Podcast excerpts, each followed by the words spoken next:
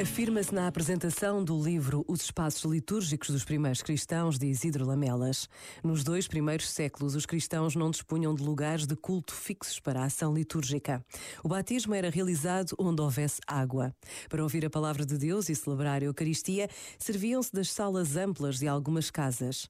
Assim surgem as casas-igrejas, que são adaptadas às necessidades das assembleias cristãs. Nestas inicia-se, como escreve Dom José Cordeiro, um processo de ritualização e sacralização que leva a reservar determinada sala, mesa ou cálice usados por um apóstolo ou outra testemunha da fé.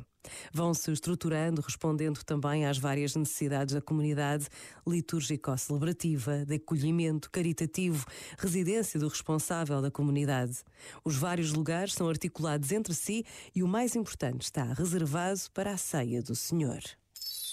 Este momento está disponível em podcast no site e na app da RFM.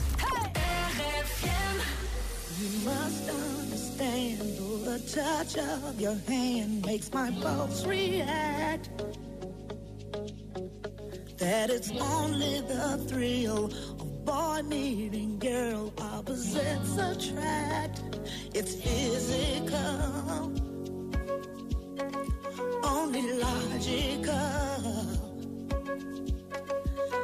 Must try to ignore. That it means more than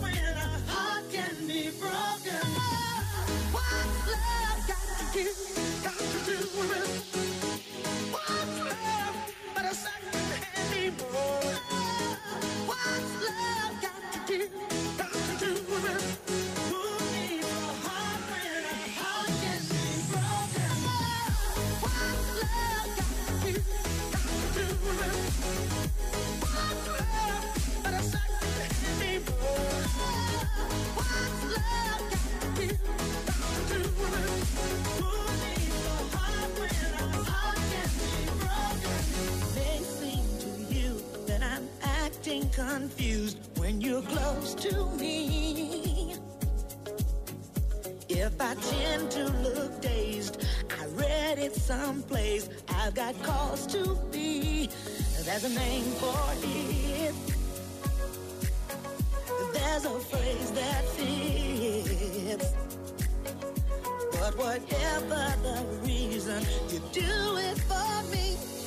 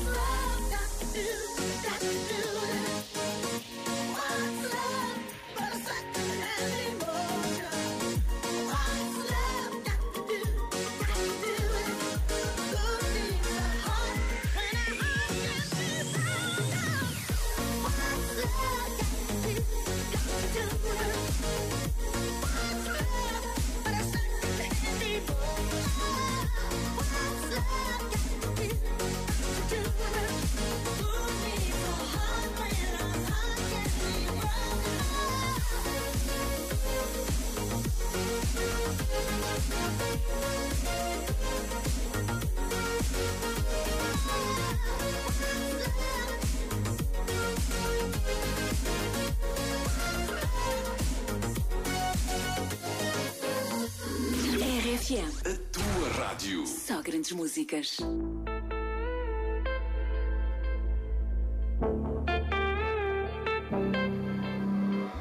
Passing every red light.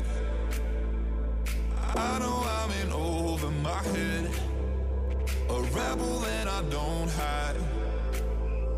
Remember all the words that you said.